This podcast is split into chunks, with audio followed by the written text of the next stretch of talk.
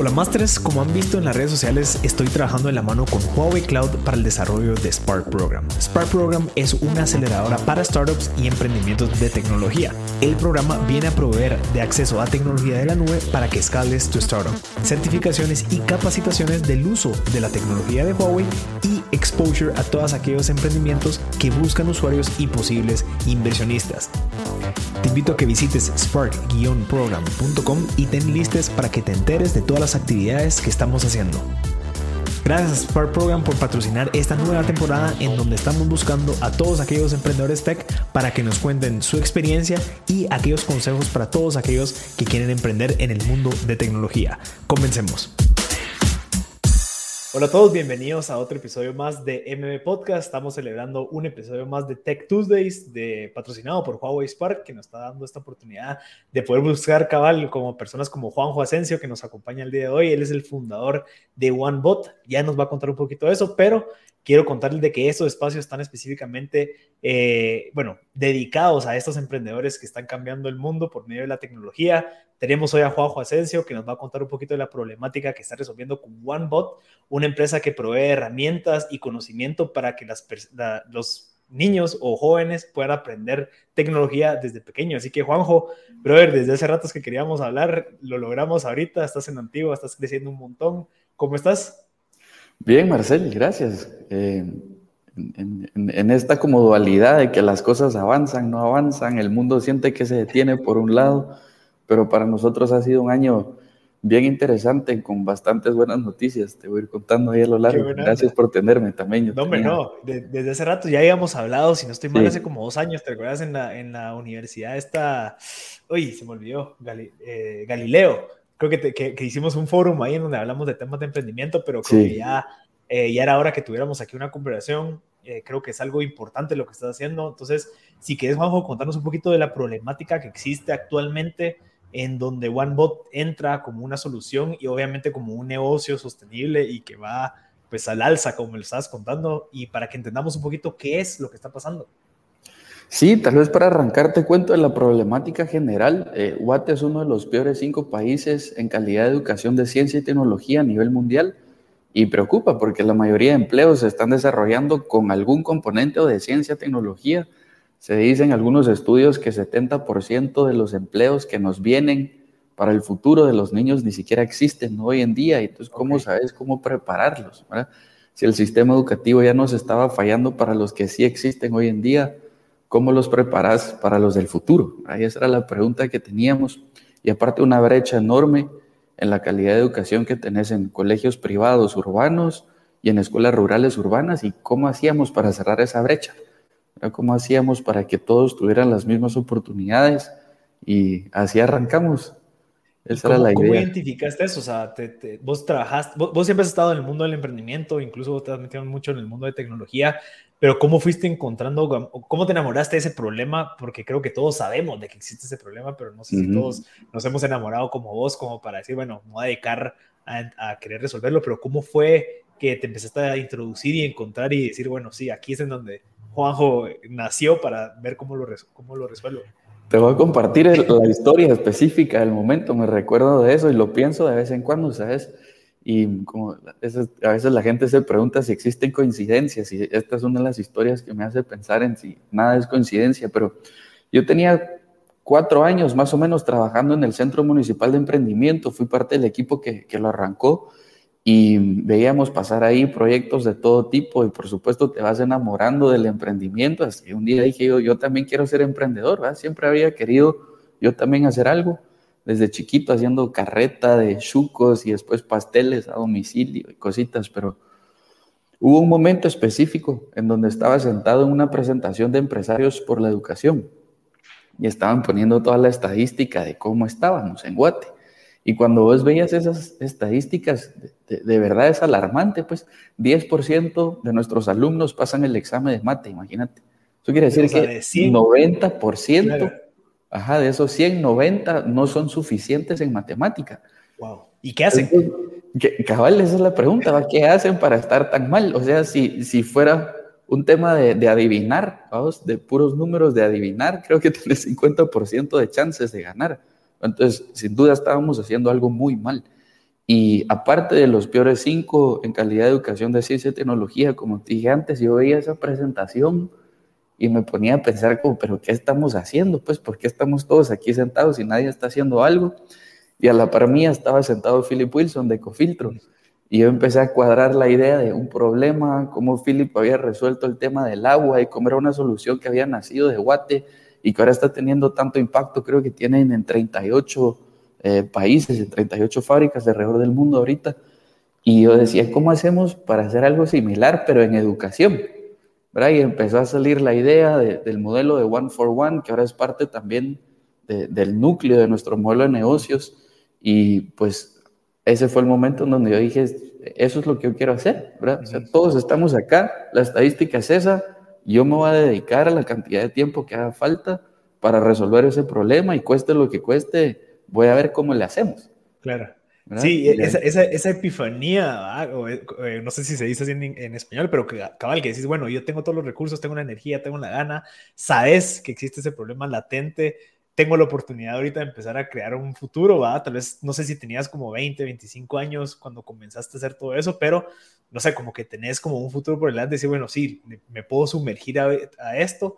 Tengo, bueno, no sé si Philip es tu mentor o, si tu inversionista, pero creo que con el apoyo de alguien que ya lo ha hecho similar, ya solo es de empezar a trabajarlo, ¿me entendés?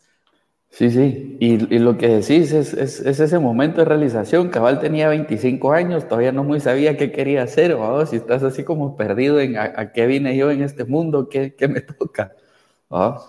Y para mí era muy claro que quería ser emprendedor y tener una, una empresa sostenible y rentable, pero también que fuera reconocida por hacer un impacto social positivo y que dejara Guate mejor de lo que lo encontró. Claro. Y Philip es mi mentor. Desde ese día, pues nos conocimos oficialmente y empezamos a platicar. Eh, yo lo conocía a él de antes, de, charlas y artículos que leía, lo admiraba mucho, eh, pero creo que ese fue el momento que él me conoció a mí. Y pues me di cuenta que él salía temprano en las mañanas a caminar su perro en, en, una calle cerca de donde yo vivo, aquí en la antigua, y dije, bueno, si yo empiezo a caminar mi perro a la misma hora y voy adaptando algunos patrones y pareciéndome más a, madrugar y cosas así, dije, ese es el, el primer paso, vamos. Y, lo lograste. Y pues sí, poco a poco pues nos cruzábamos todas las mañanas y qué onda, qué tal, buenos días, ¿cómo estás? Buenos días, hasta que un día nos sentamos realmente a hablar de, de, de, de la idea que tenía y le dije, mira, este es el plan esto es lo que veo como el problema, yo creo que se puede resolver así. Me dijo, mira, yo creo que tenés algo muy similar a lo que hicimos en Ecofiltro, pero para la educación. Y, cuando él lo vio así, por, por mis adentros pensé, bueno, si él lo ve, es porque ahí hay algo. Claro. ¿verdad? Y ahí fue donde arrancamos, dejé mi trabajo estable y me tiré por completo y, me he dedicado por completo desde ese entonces a este proyecto. Qué nave, no, y, y, creo que es algo de admirar, porque no sé si todos tienen como que la pasión o el valor de hacerlo, pero ¿cuál fue tu primera propuesta? O sea, ahorita obviamente OneBot lo que tenés ahorita es una amalgama de, de un montón de, de, propuestas, e ideas y demás, pero ¿cuál, ¿cómo fue que comenzaste y fuiste encontrando como esos insights para llevarlo a lo que es actualmente OneBot? Pues empezamos cometiendo un gran error, Marcel. Fuimos a, a un par de colegios acá en la antigua y yo no tenía todavía el dinero para invertir en nada formal, ni había nada arrancado, entonces yo llevaba un cartapacio con unas cuantas hojas en blanco, un montón de hojas en blanco y unas cuantas impresas, y en esas impresas tenía una foto del robot y una foto de unos cuantos ejercicios y les dije, mira, esta es la idea, esto es lo que queremos lograr, apóyennos, pues si sean algunos de los colegios que son pioneros en esto, poco a poco va a ir creciendo y aumentando y para mi sorpresa, de los muchos que me dijeron que no, pero un par dijeron, sí, me interesa, arranquemos, probemos. Entonces con eso mandamos a traer, cerramos los negocios acá, mandamos a traer las piezas y así arrancó.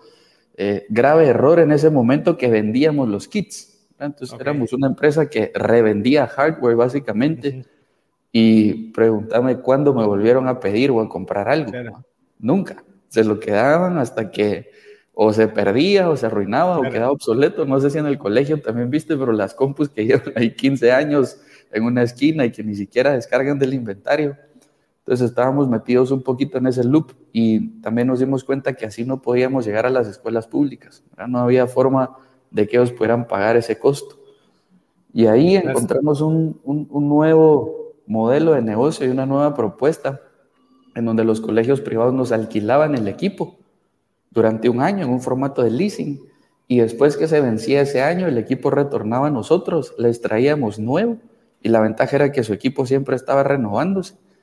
Pero con el equipo que nos iban devolviendo y acumulábamos, que ya estaba amortizado, lo podíamos llevar a una escuela pública con un 90% de subsidio. Ok. Entonces los niños en el área rural tenían exactamente el mismo kit, los mismos ejercicios, el mismo libro y, todo era exactamente igual. Y así tuvimos ese primer acercamiento o, o aha moment, como le dicen en inglés, de darnos cuenta que era posible que una escuela pública que a la que llegas dos horas en 4x4 en terracería tuviera exactamente los mismos ejercicios que los colegios más prestigiosos de Guati. Y ahí creo que empezamos a encontrar algo.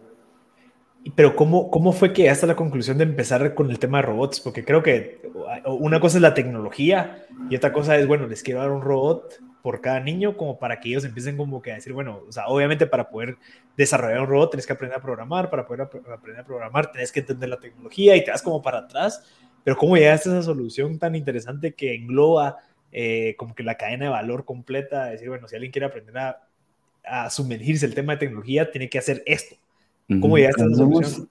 Traía personalmente yo muy, muy presente eh, haber jugado Legos toda mi infancia. Pasaba un montón de tiempo solito en la casa, mi mamá trabajaba y me armaba unas cosas de Lego que poco a poco iban creciendo, ya tenía motores, sensores y, y, yo quería que los demás puedan tener esa experiencia y creo que parte de la clave es que estás construyendo y armando algo físicamente con las manos. Entonces, en mi ingenuidad y sin saber absolutamente nada de educación, yo quería que fuera algo tangible, que, que pudieras tocar e interactuar físicamente.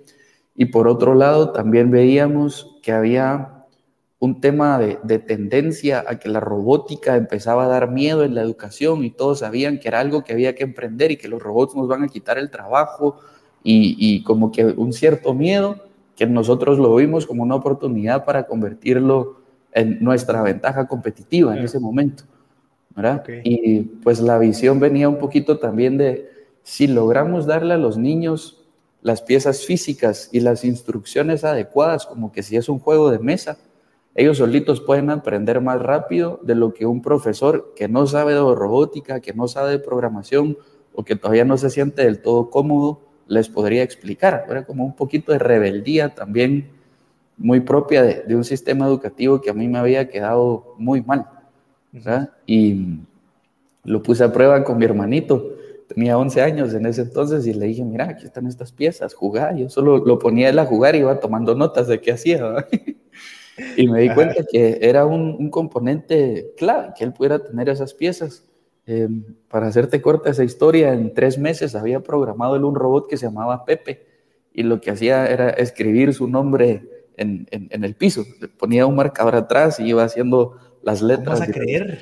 Solito. Yo no sabía nada de programación eh, y él, habiendo puros videos de YouTube, las instrucciones y las piezas que le dimos, programó un robot que escribía su nombre. Imagínate. ok. Y dije yo, bueno, aquí está, es de tomar esto y realmente lograrlo cruzar con lo, con lo que se requiere dentro de la educación tradicional para que nos lo acepten en el colegio. Yo creo que eso fue un momento interesante también porque era un modelo educativo que partía de alguien que no sabía nada de educación, pero que sabía mucho de emprendimiento y que sabía lo que no le había gustado del colegio. Y después fuimos a ver cómo realmente lo podemos adaptar para que cumpla con los requisitos del colegio, pero no al revés. La mayoría de, propuestas educativas se, se, arman desde lo que el colegio necesita al revés. ¿verdad? pero no desde lo que le gusta a los alumnos, al revés. Y creo que ahí hubo un segundo aha moment.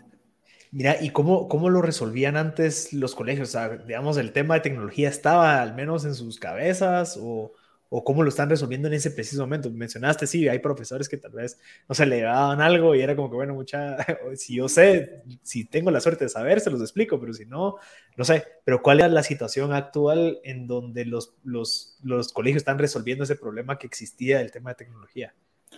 De lo que observábamos, había colegios que ya lo tenían bastante establecido. Hay colegios que desde hace 15 años ya tienen el tema de robótica dentro de su currículum. Eh, hay colegios que todavía no lo estaban tocando, pero querían. Eh, y también por lo general encontrábamos que robótica estaba como atrapado, tecnología en general estaba atrapado adentro de la clase de computación y estaba separado de ciencia y de emprendimiento, que era lo que era más interesante para nosotros. Entonces sí estaba ahí, pero creo que no se le estaba prestando suficiente atención Ahora la tendencia de educación STEAM por ciencia, tecnología, ingeniería, artes y matemática, lo que te dice es que deberías de incluirlo en todas las clases. Pero entonces lo deberías de usar en ciencias, lo deberías de usar en mate y traerlo más como una herramienta educativa en lugar de tenerlo encajonado como algo que solo es parte de la clase de computación. Entonces creo que ahí había una oportunidad grande de hacer ese cambio y también de combinarlo con Project-Based Learning o aprendizaje basado en proyectos, que es parte del corazón de lo que hacemos. Entonces, vos planteas los problemas de primero o el desafío y haces a los alumnos parte de ese desafío y cómo lo resuelven. Y se los planteas como en algunos casos con personajes y caricatura y les llamas la atención y ayúdame a resolver tal cosa. Y después aprenden de la tecnología como para resolver el problema, pero no al revés otra vez. Qué interesante. ¿Y, te topaste en algún momento con, con, tener que ir a pichar esto como que el Ministerio de Educación, como para, o, ese es el trabajo, la visión de OneBot, decir, bueno, también hay que cambiar un poco el sistema, porque si el, si el, sistema permitió que esto fuera así desde un principio, hay que venir a arreglarlo. ¿Tenés ese reto y cómo lo estás resolviendo? Sí, todo el tiempo, todo, todo el tiempo, esa es la barrera con la que nos chocamos y creo que en el mundo, pero en general en, la cultura latina está muy presente que todos dicen lo que está mal, ¿verdad? Todos critican, algunos cuantos te dicen qué hacer y son bien poquitos los que realmente hacen algo y te demuestran y te traen resultados y te traen la data suficiente como para fundamentar de por qué sí se puede hacer así. Y ese ha sido nuestro desafío, es un proceso muy largo, no, no, no es fácil y pues ojalá algún día podamos hacer ese cambio en el sistema educativo. Hemos venido con, algunos avances en esa dirección, pero creo que es algo que va a tomar muchos años, Marcel, y probablemente eh, no vayamos a hacer solo nosotros, sino que son, es, un grupo de empresas y de iniciativas eh, que se están subiendo a los nuevos movimientos y que están empezando a demostrar que funciona. Nosotros, la, la primera data que capturábamos es, a los niños les toma en promedio 26 minutos hacer nuestro primer ejercicio si los hacen ellos solitos. Pero si les enseña el profesor y los lleva paso a paso, esos 26 minutos se convierten en 150 minutos.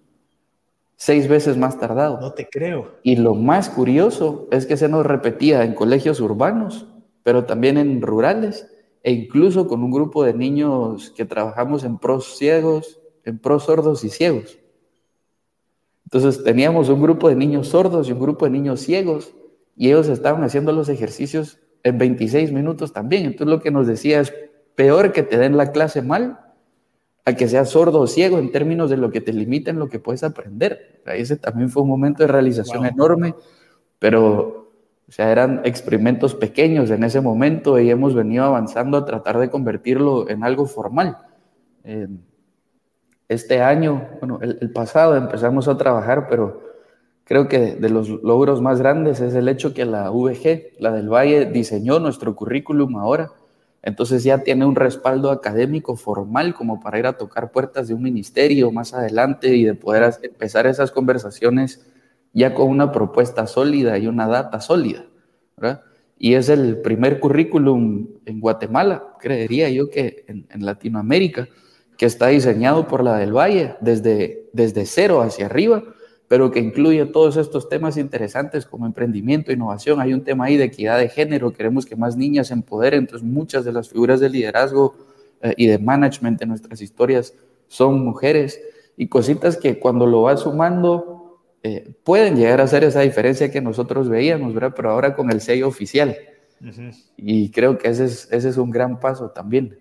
Mira, cuando, cuando te referís a Pensum es porque OneBot entra entonces ya más como una modalidad nueva de clases, y ya no tanto como una herramienta, digamos, como que se la das a los profesores y bueno, enciéndanla, sino que ya es, miren, queremos estar dentro de su Pensum del colegio para que una vez cada tres días reciban una clase de tecnología, o cómo es. Sí, exactamente así como lo acabas de decir, y, tenés un, un, pensum o un currículum completo con todas las temáticas que vas a ver sobre el lado de tecnología, pero también para la clase de productividad y desarrollo.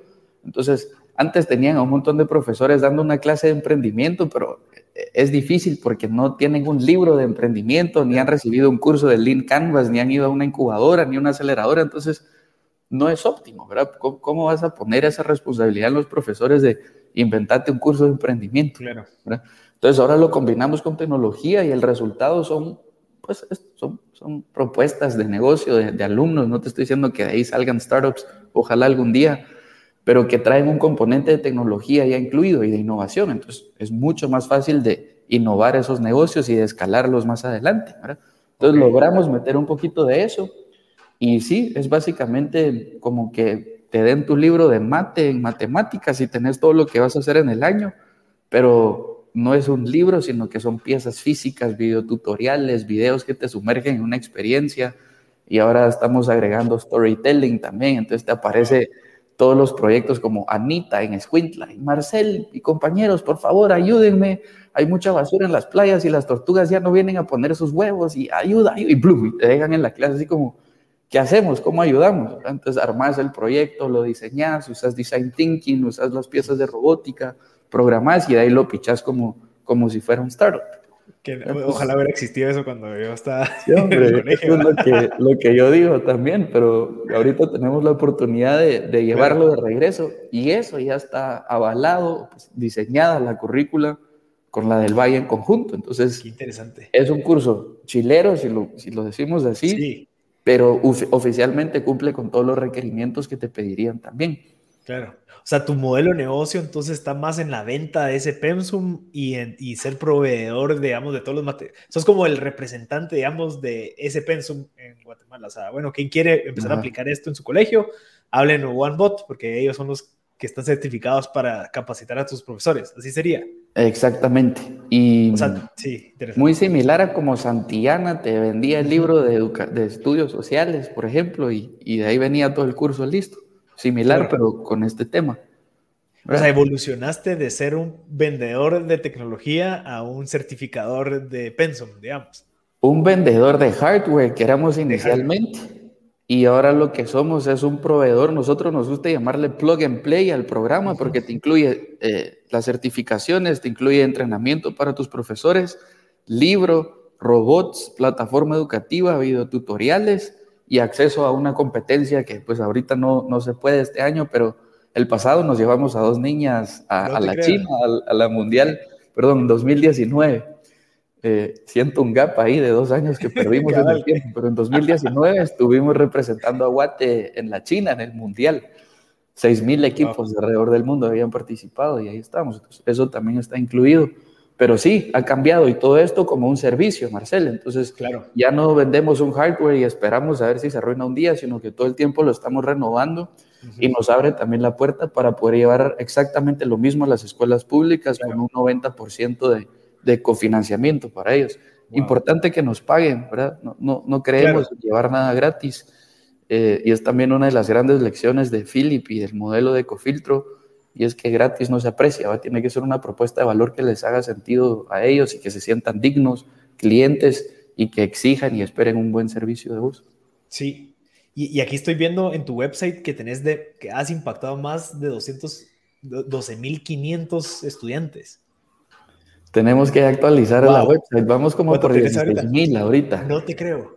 Sí, o sea, ellos ya ahorita ya tienen conocimientos al menos básicos como para empezar a, investigar más de temas de tecnología. O sea, en el peor de los casos se quedó con conocimientos básicos. No, sí, estos niños terminan sabiendo programarte videojuegos y programarte un robot para que se maneje automáticamente sin chocarse adentro de la clase. Es impresionante cuando le das a los niños el, poder de aprender siempre nos sorprende, ¿verdad? Y nosotros les decimos, diseñame esta cosita simple y es la del ejercicio. Y cuando te presentan proyectos resultan con algo que vos ni te imaginabas. Claro. Entonces, sí, ese fact que me diste de que, de que preferían aprender solos que con profesor, ya te das, o sea, ya con eso ya te das cuenta que hay algo que está mal, pues. Sí, y es que para ellos ni es aprender, es jugar, ¿verdad? Y así debería de ser, pues deberías de poder aprender como la forma natural de hacerlo, que es, es jugando y es fracasando, ¿verdad? Y en lugar que te castigan y te ponen malas notas y no lo hiciste bien, nuestros ejercicios los puedes volver a hacer hasta que alcanzas el objetivo de, de lo que, necesitabas aprender, que ahora desarrollo de competencias y hay mejores formas de hacerlo. Sí. Y muchos de esos niños que ves ahí en, en el reporte de impacto son de escuelas rurales. Tratamos de ir mitad mitad eh, este año fue difícil por, por, la pandemia y el cierre de las escuelas, pero encontramos una solución de servidores locales interesantes. Ahí te puedo contar un poquito. Sí, sí, sí. adelante y, yo, te quería, solo antes de, entrar a ese tema, recuerdo que en el colegio había un juego que me, que me enseñaba a programar que era un gatito. No sé si te recuerdas. Scratch. Scratch. Sí. era, o sea, que, que, existía, sin embargo, era como que, bueno, si pueden, buenísimo, y si no, pues no importa.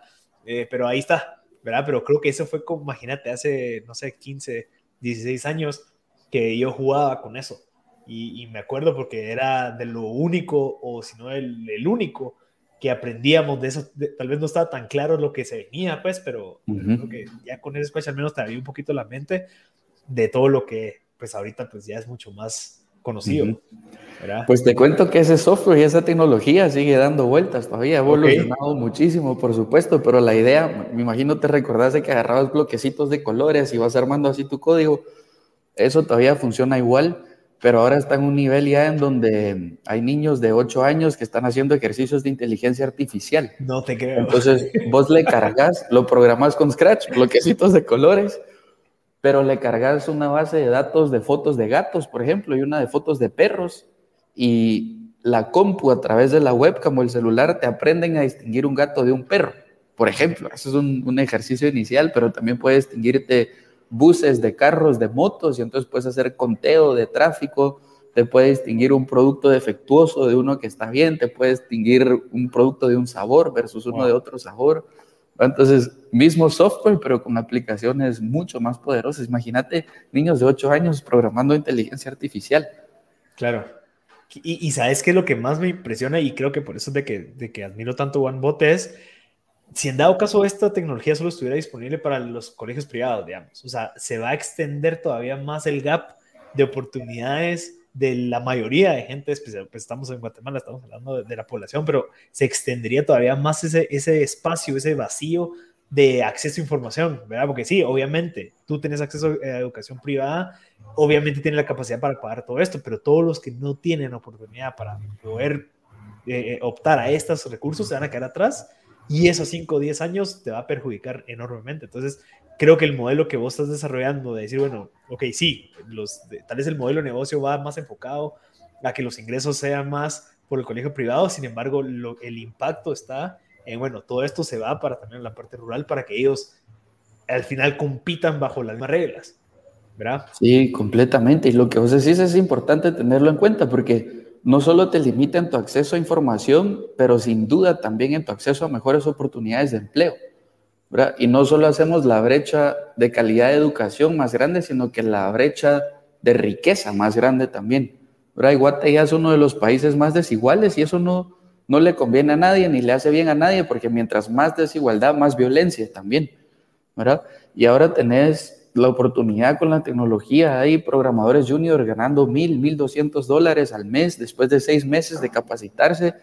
Y para eso no tenés que dejar tu aldea, ¿verdad? Podrías ir trabajando con tu laptop y internet desde la aldea en donde estés. tal vez hay algunas aldeas sin internet, pero por lo menos en la cabecera departamental. Claro. ¿verdad? Y cuando vos traes ese tipo de sueldos a las comunidades, realmente pueden cambiar la vida de esa persona pero de su familia y de la comunidad, porque al final ese dinero también se gasta ahí.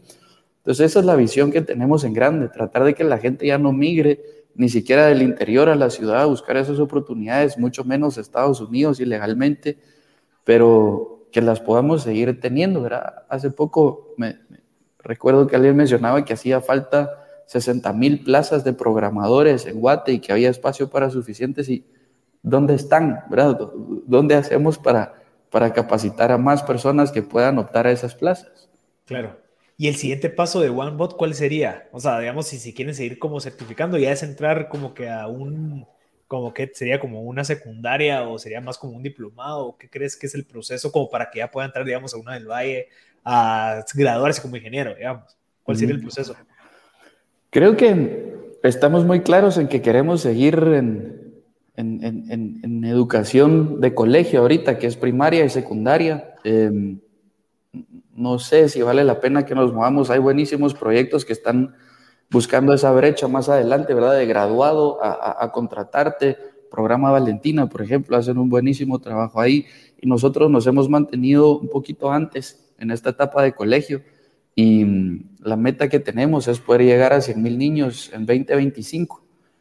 Y mm, creo que para nosotros el área rural es, es uno de los enfoques principales. Por supuesto, la mayoría de nuestros ingresos viene de clientes privados, pero nuestros márgenes de utilidad son mucho más altos, muchísimo más altos en áreas rurales, porque todo ese hardware ya está amortizado. Entonces el margen de una escuela rural es casi el 100% para nosotros.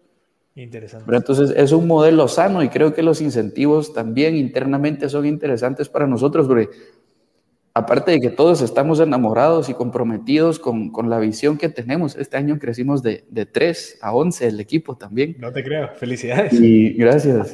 Y todos enamorados de la visión, pero también con un compromiso egoísta, si lo querés llamar así, pero positivamente de seguir atendiendo a las comunidades rurales porque también nos ayudan a crecer, ¿verdad? Claro. Y ahora tenemos estos, te, enseño aquí el, el servidor, este es un pequeño modelo impreso en 3D ¿Cómo se llama eso? ¿Cómo que sería como un Tesseract? Es, una, una figura imposible, parte de un modelo de Voronoi, que es como las células se ajustan entre sí proporcionalmente y después está puesto en 3D y estirado así. Y el chiste principalmente es que es imposible de hacer con herramientas, porque ah. es demasiado complejo, pero posible de imprimir en 3D. Entonces el mensaje va sobre la línea de que lo que era antes imposible, ahora se hace posible con la tecnología y en la educación estamos proponiendo lo mismo. Entonces, vos instalás estos en las escuelas y sacan una red interna como de Wi-Fi, digamos, como tu hotspot del teléfono. Claro. Y los niños se conectan ahí a la plataforma, hacen sus ejercicios, pueden descargarlos, llevárselos a casa y nosotros llevamos monitoreo de cuántos ejercicios han hecho, vieron todos sus videos, hicieron bien sus exámenes. Entonces tenemos data en tiempo real del rendimiento de los alumnos versus Creo que al Ministerio de Educación le toma ciclos de seis meses eh, tener esa data de regreso como estamos hoy, ¿verdad? Porque todo se hace en papel. Claro. Y tenés que hacer fluir de regreso esos papeles. Entonces, hay una interesante aplicación de cómo usar Big Data. Toda la data es anónima, por supuesto, pero nos sirve para ver cómo están progresando los alumnos y siempre encontrás algunos centros que empiezan a destacar. Entonces, podemos volver a investigar qué es lo que está pasando ahí también. Qué increíble. qué, bueno, Juanjo, y creo que, creo que eso, es lo, lo, que te decía al principio, o sea, es admirable y es, es hasta a veces envidiable de, de, estar trabajando algo en algo que te apasiona y que tenga un impacto tan grande como lo que estás haciendo, porque se ve, ¿verdad? O sea, vos yo sé que ahorita te vas a voltear y vas a ir a trabajar y vas a ir a seguir cambiando el mundo, entonces yo sí invito a mucha gente, a todos los que escuchan, de cada buscar ese espacio en donde uno pueda tener ese impacto, no solamente agregar valor, sino que ganar plata y, y, y sentirse bien trabajando. Entonces creo que creo que ahorita que, lo contás, hay miles de oportunidades que se pueden hacer. Ahora, ¿qué es lo, qué lo primero? O sea, ¿cómo, ¿cómo categorizas vos a las escuelas, digamos, específicamente en la parte, en, el área rural, que ya pueden optar a OneBot? ¿Es la parte del financiamiento? ¿Es la parte de la infraestructura? ¿Es la parte del nivel? ¿O cómo, cómo lo escogen? ¿O cómo hacen esa como captación de prospectos? Eso fue bien difícil para nosotros al principio, ¿verdad? ¿Cómo los calificamos? Como si fuera un lead, digamos, ¿cómo lo calificas? Y probamos muchísimas formas. Al principio pensábamos que tener un laboratorio de computación era el requisito más importante, porque el programa en ese entonces lo corrías desde una compu. Logramos adaptar todo a que funcione desde teléfonos celulares y ahí hubo un, tal vez otro aha moment interesante, porque ahorita que todo está cerrado, las compus están adentro y nadie las puede tocar. Y aparte las compus ya están viejas, empiezan a empolvar y no es que la escuela va a comprar nuevas y dependen siempre de un donante, entonces haces un ciclo que no es virtuoso, ¿verdad? Siempre necesitas un donante de afuera y eso, eso no escala. Y ahora la gente hace el curso desde su teléfono y resulta que cerca del 90% de nuestros alumnos rurales tienen acceso a un teléfono, sea propio o de familia o de alguien de las dos vecindades inmediatas de su casa. Entonces tenés a los alumnos aprendiendo desde el celular y ese sí lo renuevan. Tu nuevo celular es prioridad. Hay gente que prefiere nuevo celular que dentista y que muchas otras cosas. ¿no? No, no, podemos cambiar esas realidades, pero ahora tenemos mucha mejor cobertura. Entonces ya no es requisito el tema del laboratorio de computación. Y lo único que hemos visto y lo que estamos tomando este año es la voluntad de hacerlo, Marcel. Lo único que pedimos es que tengan la voluntad. Entonces los hemos estado dejando que nos busquen a nosotros eh, o llegando a través de fundaciones. Este año la Fundación Carlos F. Novela de Cementos Progreso eh, está cubriendo el programa para 13 centros educativos alrededor del país, algunos de ellos extremadamente rurales también. Eh, pero, pero esa es otra forma de hacerlo funcionar, ¿verdad? Con un, un tercer patrocinador o un, alguien que apadrina esos centros y costea el programa. Entonces, voluntad. Eso o sea, ellos lo, lo, que tendría que hacer es que el director, digamos, de la escuela diga, ok, listo, eh, me enteré que existe OneBot, voy a meter a su página, voy a escribir, miren, me pueden dar una cotización o cómo funciona para ponerlo a aplicar en, en el colegio y ahí ya se comienza el proceso. Sí, y así es, por lo general nos encuentran en la página o en una cobertura como esta que nos estás dando hoy y nos escriben en WhatsApp, quisiera poner esto en mi escuela, gracias, y ya empezamos el proceso y súper sencillo, en cuestión de tres meses eh, podemos tener implementada una escuela, capacitados docentes y arrancado el programa. Pero va a depender también de tu disponibilidad, digamos, de equipo amortizado. Sí. O sea, hay, tiene que haber un esfuerzo entonces de, de venta eh, privado para que mientras más, mientras más, obviamente, el embudo pues avanza, ¿verdad? Sí, por supuesto, necesitamos ir amortizando ese equipo, como vos decís, pero pasa algo y es muchas veces los colegios privados tienen más cantidad de alumnos que las escuelas públicas. Entonces, nuestro escenario promedio, eh, son colegios de 400 alumnos en el área urbana y en las escuelas públicas por lo general ves 200. Entonces, ahí lo que antes era one for one para nosotros se convierte en one for two y por otro lado, los equipos tienen una vida útil, tenemos equipos de cinco años que siguen bien, similar a una moto, un carro, si lo cuidas razonablemente bien, te dura. Entonces, se usan un año en el privado, pero con ese mismo privado, en el año inmediato después cubrís dos colegios, pero en el siguiente tenés oportunidad de cubrir otros dos, entonces crece en un modelo que se convierte hasta uno a diez en algunas ocasiones. ¿verdad? por la duración de los kits y porque pues hay menos niños en las escuelas públicas también, en general, Hay excepciones siempre. Ok, no, interesante. ahora sí que hablamos un poquito de qué fue lo que pasó con la pandemia, porque viene la pandemia, las escuelas y los colegios cierran, te quedas con todo este equipo, con, todo esta, eh, con, todo esto. ¿Qué, ¿Qué, decisión tuviste que tomar? ¿Qué pivotaron o qué oportunidad encontraron? Sí, momentos durísimos, porque acabábamos de, de recibir inversión en ese momento de un fondo en Guate y habíamos usado todo nuestro capital para mandar a traer inventario. Ok. Teníamos 320 cajas de robots y yo las tenía ahí en mi casa. ¿Y eso fue en febrero o qué? Eh, poquito antes. Ajá. no sé, tal vez un mes antes del cierre o algo así, no, no lo veíamos venir todavía. Y yo tenía un, un, un, un no sé, la, mitad de la casa completamente llena de cajas de robots y yo dije, las voy a poner acá porque también mi meta va a ser venderlas y yo sé que si las veo todos los días las voy a vender. Antes era como mi propio coco wash y mi propia presión física de vender.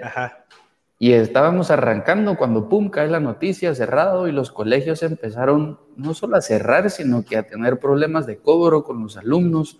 Algunos colegios nos reportaban 70% de papás que no estaban pagando y pues al punto del quiebre y una incertidumbre enorme, ¿verdad? Entonces nadie estaba invirtiendo ni comprando nada. eh, empezamos a poner el programa eh, con nuestros clientes más, más, más fieles, por así decirlo, gratis o a costo, viendo cómo sobrevivíamos todos juntos. Y empezamos a quedarnos sin, sin flujo. Teníamos un inventario enorme, pero cero flujo. Ese, ese último mes, me acuerdo que pagué los impuestos de, de, de, la empresa, de mi cuenta personal, y dije, hasta aquí llegamos, pues no, no veo cómo le vamos a hacer. Y abrí un libro que tenía ahí desde hace un montón de tiempo. Y había 800 quetzales ahí adentro. Y dije yo, esto es un mensaje. Estaba leyendo mucho Joe Dispensa en ese momento. Entonces ahí personales y espiritualidad y, milagros, vamos. Entonces cuando me apareció eso en las manos, dije, esto, esto es mi señal. ¿Qué hago con esto? Y pues a través de manifestación y una práctica un poquito más espiritual a la que había empezado a entrar en ese momento, me fijé de meta que iba a trazar una línea directa en el mundo real y físico de cómo yo quería que mis clientes me encontraran a mí, Y de cómo quería yo que esa transacción sucediera. Entonces, no solo esperarlo y, y ojalá que me pase, sino estos son los pasos a través de los cuales yo claramente quiero que esas cosas que quiero que me sucedan, sucedan y así les voy a hacer posible suceder. Y se convirtió en una estrategia de pauta en redes sociales, súper guerrillera, vamos, artes hechos ahí por mí mismo en Photoshop, ahí todavía éramos tres en el equipo. Y entonces te estoy hablando no de este año, sino del pasado. Se me pierde siempre la noción del tiempo, pero hacerte corta la historia, esos 800 quetzales se convirtieron en, cerca de 70 mil dólares en ventas.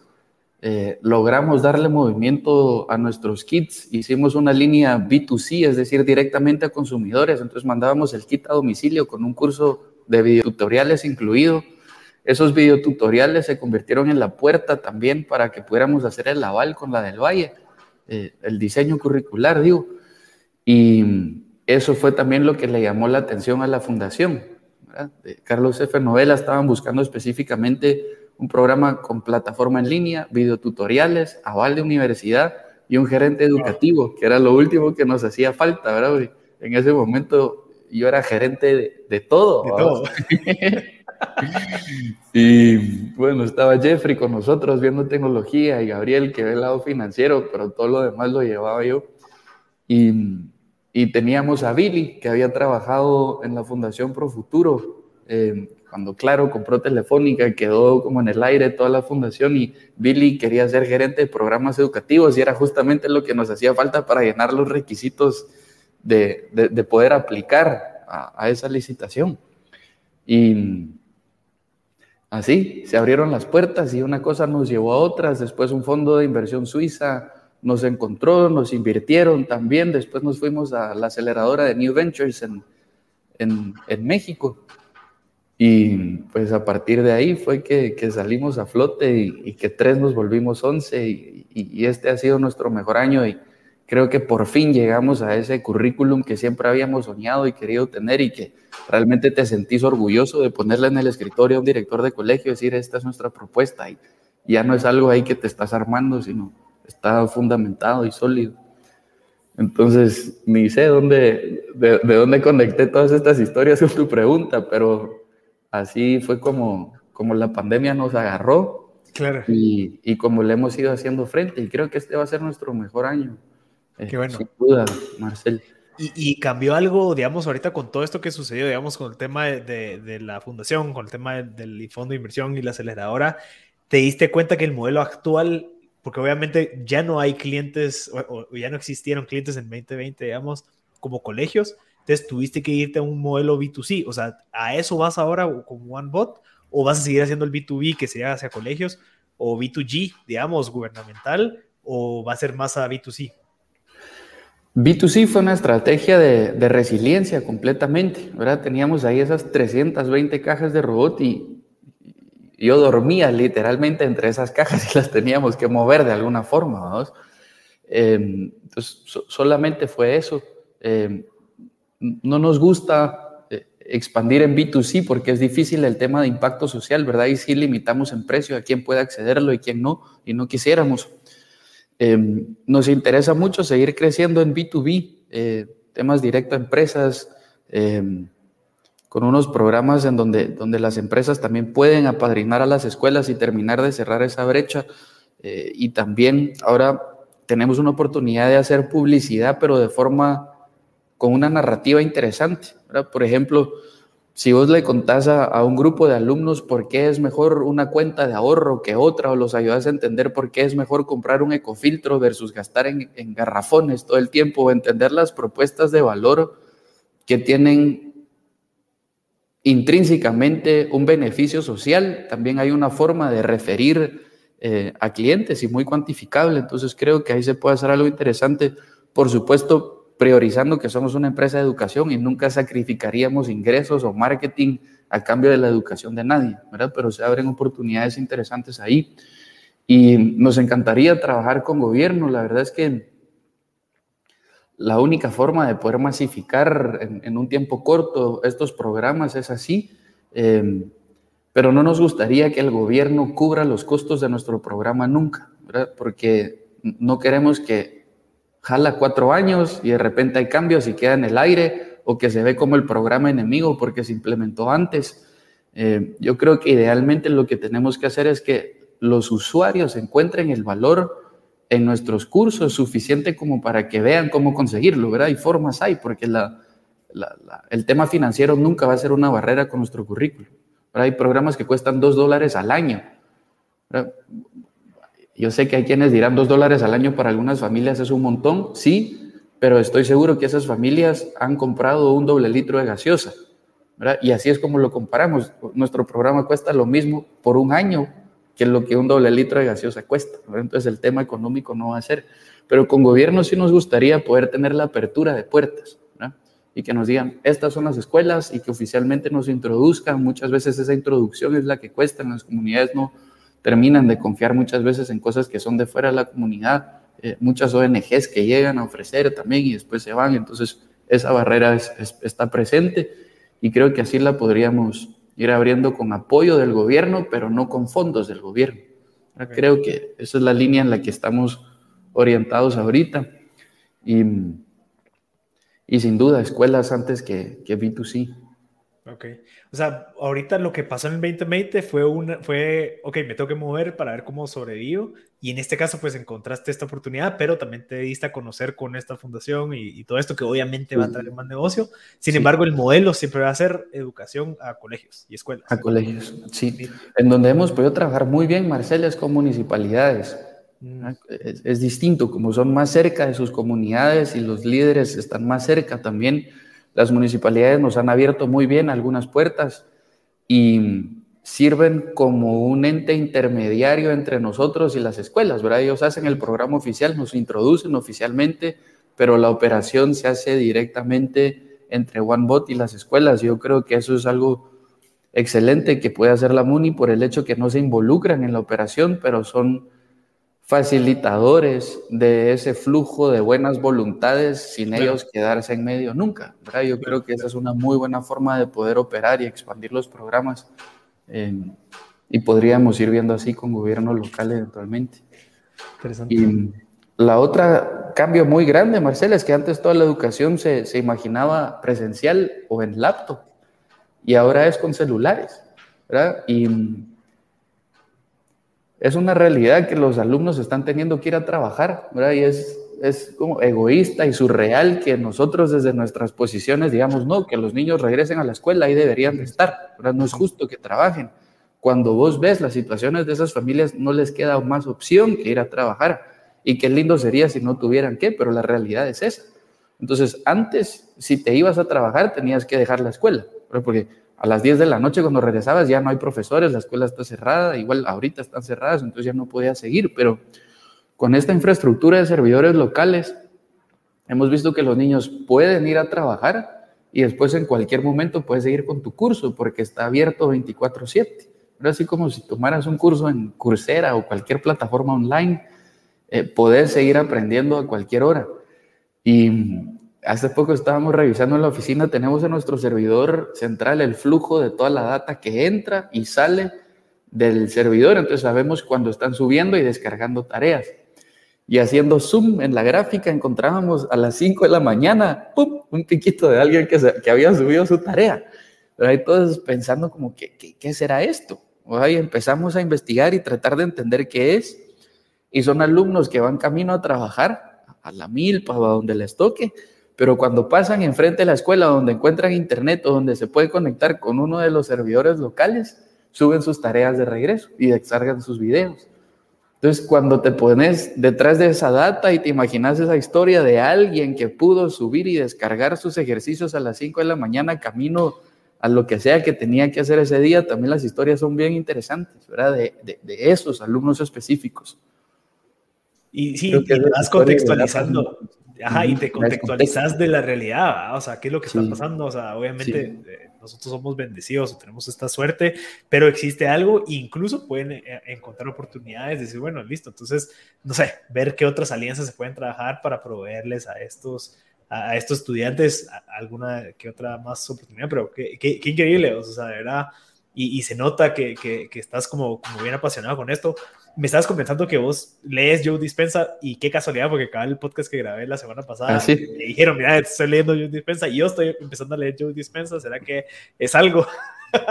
Pero creo que es algo que, que, es clave. Entonces yo no sé si nos puedes compartir como que algunos libros, algunos recursos que te hayan servido a vos, que pues te sacaron de un problema, porque sí era un problema, o sea, era, bueno, ¿cómo vendo esta, esta X cantidad de plata en inventario? Lo muevo sabiendo que no hay clientes ahorita, pero ¿Cómo, ¿Cómo sobrepasaste ese problema? ¿Qué mentalidad tuviste? ¿Qué pensaste? ¿Qué hiciste? ¿Y qué recurso te has basado como para poder tomar ese tipo de decisiones? Mira, yo creo que es, es, es, un tema de, yo ni siquiera le llamaría perseverancia porque suena muy romántico, pero es más necedad. Una vez tenés claro que los números pueden funcionar y que el modelo realmente funciona, es, es de necedad. Y si sos necio, eventualmente lo vas a lograr. Em, yo creo que esa era la, actitud con la que más me podía relacionar en ese momento y varias veces me preguntaba cuáles eran mis valores y para mí el más importante, si yo lo pudiera poner, es necedad, en el buen sentido de la palabra. Pero sí, sin duda, hablando de libros, creo que Joe Dispensa me ayudó muchísimo. Eh, hay un tema espiritual ahí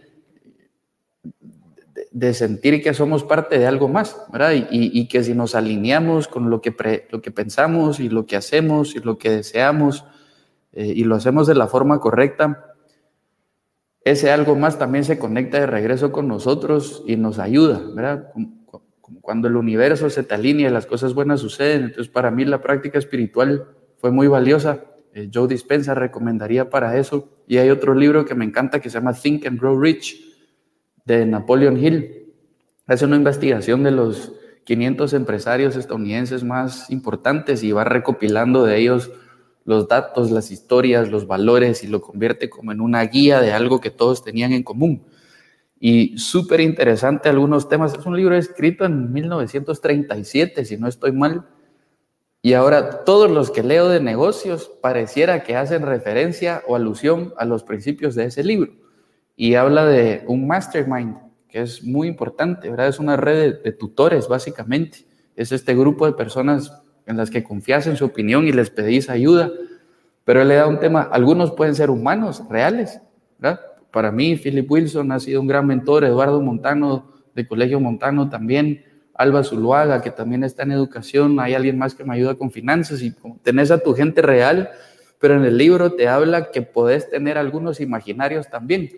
Eh, él leía las biografías de, gente que ya no estaba, por ejemplo, Henry Ford, y él dice, yo me sentaba en mi sala de reuniones y mi sala de juntas y ahí estaba Henry Ford y estaba Rockefeller y yo les preguntaba. Yo les decía, ¿cómo harías tú en tu opinión? Y, les preguntaba él solito, imaginario, sus amigos imaginarios, pero parece que, que le resultaba también. Entonces, pues eso me llamó la atención. Y la otra es que hace una conexión muy fuerte también entre manifestación de lo que querés hacer y una estructura muy clara de negocios, propuesta de valor y, como esa combinación de lo que es realista numéricamente eh, y en términos de mercado, pero también con una fuerte alusión al tema espiritual que hace falta. El camino de los emprendedores por lo general es bien solitario, lleno de ego, todos creen que eso es este que se lo sabes todo. Eh, todos te quieren imaginar como el que está haciendo un montón de pisto y le va bien con todo y, no siempre es así. Entonces, como que está esta imagen que la sociedad te impone de que sos un emprendedor, que estás logrando las cosas y vos por adentro estás lleno de dudas y miedos todo el tiempo. Entonces, esos dos libros me, me han ayudado y los recomendaría muchísimo, no solo a emprendedores, pero a todos los que están pasando por algo que quieren crear en su vida o un obstáculo que quieren sobrepasar. Sí, y no más a creer, pero yo acabo de terminar de leer el, Breaking the Habit of Being Yourself de Joe Dispenza y cabal, ahí te lo, te lo, quería enseñar ahí por, por, el video, pero yo estoy escuchando ahorita. ¡Qué bien!